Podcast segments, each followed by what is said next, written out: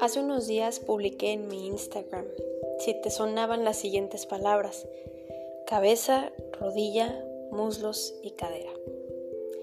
Si te suenan o no, de todas maneras te lo voy a decir. Esta canción de la que te estoy hablando se llama René de Residente, que si tú la has escuchado, pues no me dejarás mentir que es una canción muy cruda, muy realista, habla de temas como el divorcio, la muerte, venir de clase baja, bueno, etcétera, etcétera. Pero algo que a mí me resonó muchísimo fue lo siguiente. Me siento solo aquí, en medio de la fiesta. Quiero estar en donde nadie me molesta. Puedo decir que estas palabras tocaron fibras muy vulnerables en mí. Yo en lo personal me sentí muy identificada y tal vez a ti te pase lo mismo. Si descubrimos todo eso que nos llega al corazón, que le llamamos la soledad. Yo lo he vivido en mi trabajo, puedo llegar a estar rodeada de mucha gente, pero de pronto llego al cuarto y me siento sola. O luego no te pasa que estás con tus amigos o tu familia, pero, pero realmente no estás ahí. Si tú alguna vez has experimentado eso de sentirse solo, este capítulo es para ti.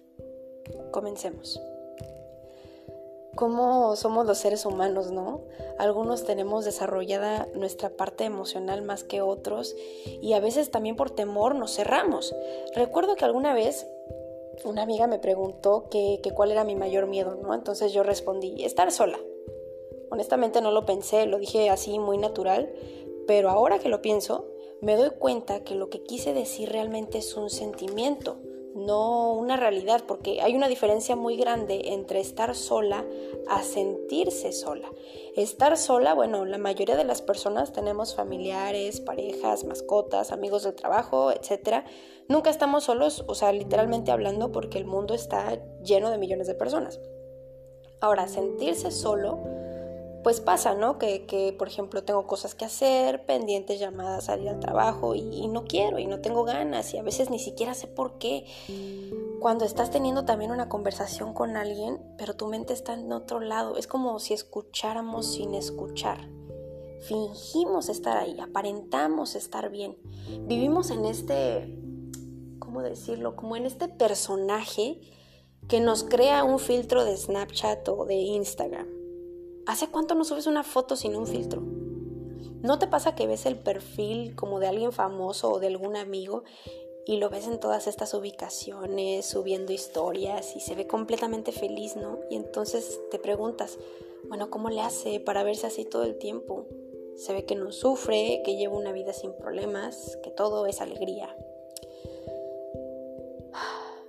Lo comento así como va, porque pues a mí también me pasa y tal vez no soy la única. La verdad absoluta de todo es que somos la sociedad de las apariencias. Eso que vemos que todo para ellos es muy fácil y que la vida es muy bella para esas personas que se crean este personaje, la verdad es que no lo es. Créeme, esas personas que viven de las apariencias también tienen sus momentos donde solo quisieran tirar la toalla, rendirse, llorar, sin saber exactamente la razón no sé, hay personas que incluso hasta piensan en aventarse del balcón, no mirar atrás, se sienten solos también.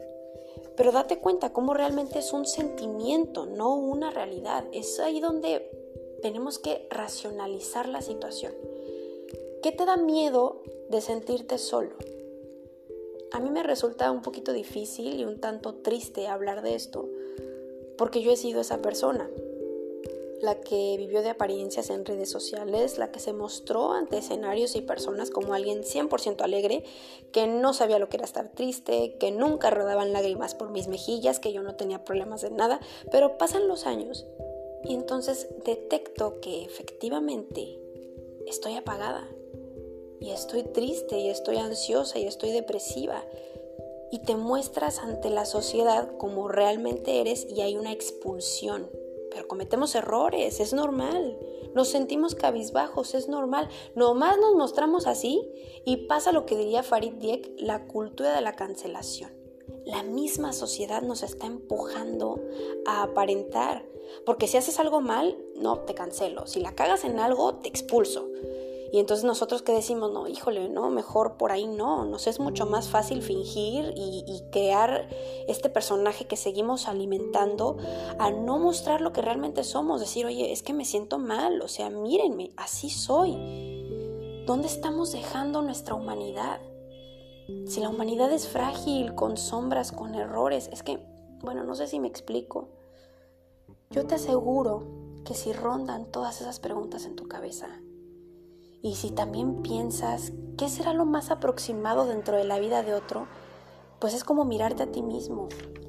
Es algo muy similar que tú puedes extrapolar. No sientas que todos estamos alegres menos tú, que todos estamos sin problemas menos tú. De verdad, piénsalo y hazte la pregunta. ¿Por qué me da tanto miedo ese sentimiento de soledad?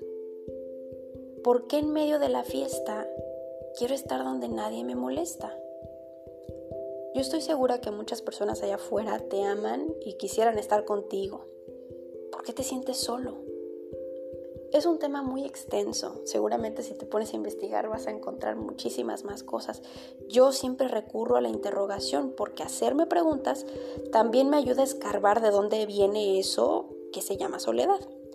Así que tranquilamente ponte los audífonos, escucha esa canción instrumental, apaga la luz, toma ese baño relajante, sal a caminar tú solo, escúchate.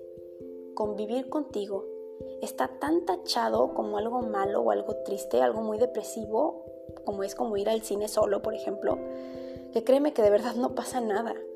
No pasa nada mostrar esa humanidad y fragilidad. Comparte, habla con ese amigo, con tus padres o con tus hermanos te darás cuenta que realmente no estás solo, que es un sentimiento nada más y que en ningún momento puede estar mal juzgado que quieras volver a sentirte tú sin necesidad de caer en la sociedad de las apariencias. Cabeza, rodilla, muslos y cadera. Ojalá que la escuches. Y gracias. Espero que esto te haya ayudado y platicamos a la próxima.